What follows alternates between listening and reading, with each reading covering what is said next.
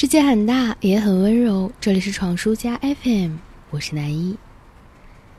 阿信说，很少有哪一个月是像五月这样，它总是清晨弥漫着雾，午后如同酷暑，夜风却又常常沁凉的如同山林里的流水。对于太多太多的人来说，这个五月好像是永远不会过去的。昨晚我有点失眠，单位楼下有能够传达到三楼的蛙声。我愤恨地在朋友圈控诉：粗犷、沙砾、野蛮的蛙声当中，苦夏夜真的来了。但在这苦夏来临之前，整个五月都显得格外浪漫。对于华北地区的人民来说，四月温度忽冷忽热，今天穿单衣，明天打喷嚏；六月已是炎炎夏日，太阳炙烤，无处躲避。